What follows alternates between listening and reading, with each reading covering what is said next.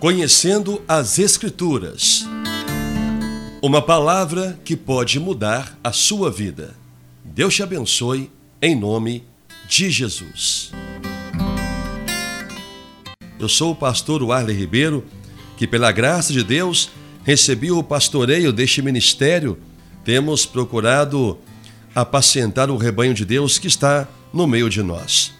É uma alegria muito grande ter a sua companhia aqui e eu posso falar é, em nome de toda a igreja apacentar de Deus, de cada um dos seus membros, porque falo por fé, porque todos nós temos o coração, o desejo de servir a Deus, de honrar a Deus, de por graça poder alcançar a sua vida.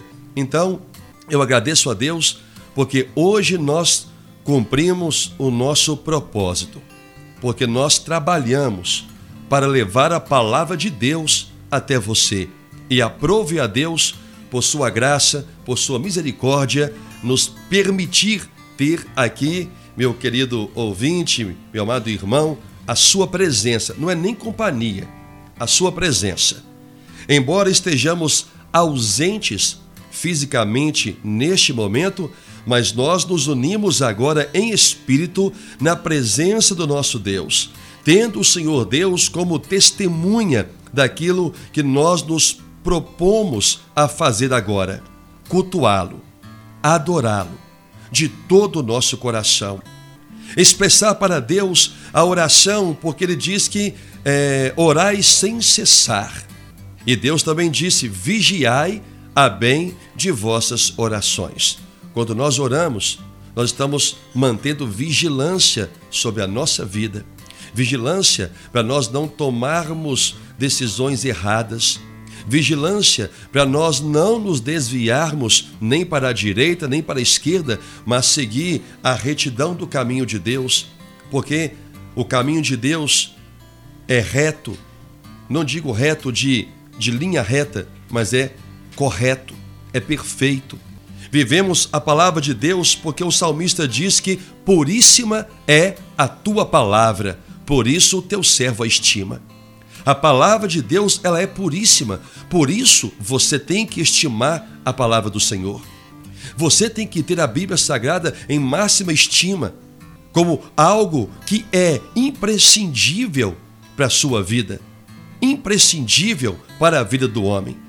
O homem não consegue, o homem não pode, não, não pode porque não consegue viver a vida que Deus fez para ser vivida se não tiver a palavra de Deus. Sem a Bíblia Sagrada, o homem volta além da idade das pedras, se é que ela um dia existiu. Senão, o homem que não tem a Bíblia, ele volta com certeza à idade das trevas. Eu não disse pedras, eu disse trevas, que é um momento onde um homem sem Deus, onde momento aonde o homem sem direção, o homem sem temor, o homem sem temor, ele não tem limite para as suas ações, porque as suas ações não trazem na concepção da mente dele, as ações não trazem consequências, sejam certas ou erradas. Por isso o salmista diz: "O temor a Deus é o princípio da sabedoria. O temor a Deus é o princípio da sabedoria." Se você quer ser um homem sábio, se você quer ser uma mulher sábia, você precisa aprender o temor a Deus, a respeitar a Deus, a temer a Sua palavra em tudo o que Ele diz, e não em tudo o que você deseja acreditar ou pensa, mas em tudo o que a palavra diz.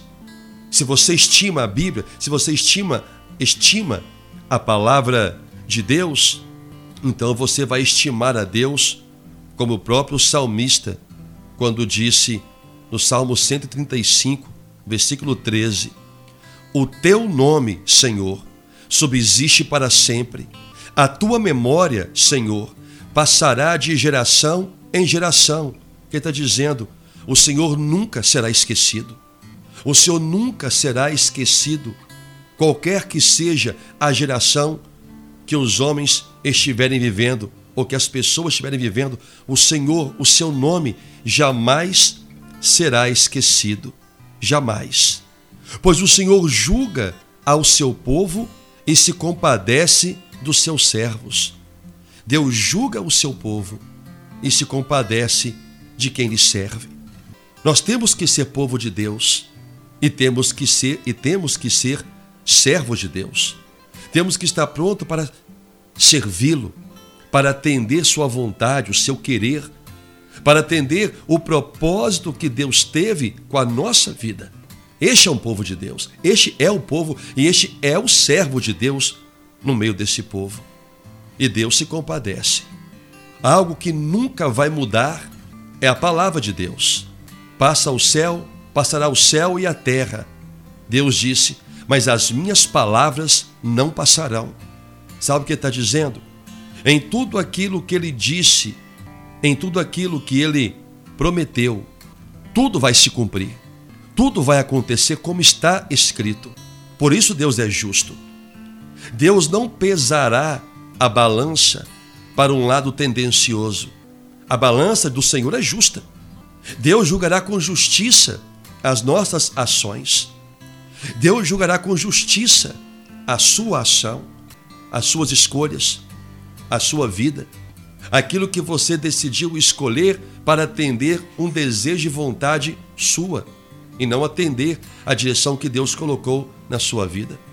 E não se engane, a palavra diz que de Deus ninguém zomba. De Deus ninguém zomba. Não viva a ideia ou a doutrina de que Deus está em todo lugar. Deus não está em todo lugar. Deus não está em toda a igreja ou todo lugar que tem o nome de igreja. Deus não está em toda a família, em toda a casa. Os olhos de Deus estão em todo lugar. A palavra diz que os olhos do Senhor passeiam por toda a terra para que o Senhor possa ver o que se passa na vida dos homens, ímpios ou crentes, incrédulos ou cristãos.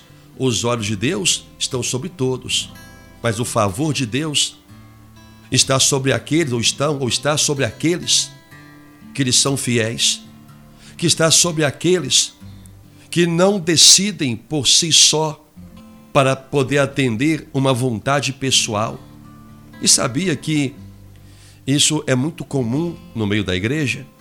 Pessoas que tomam decisão para atender a um desejo pessoal por uma insatisfação com alguma outra coisa. Isso é para tudo na vida.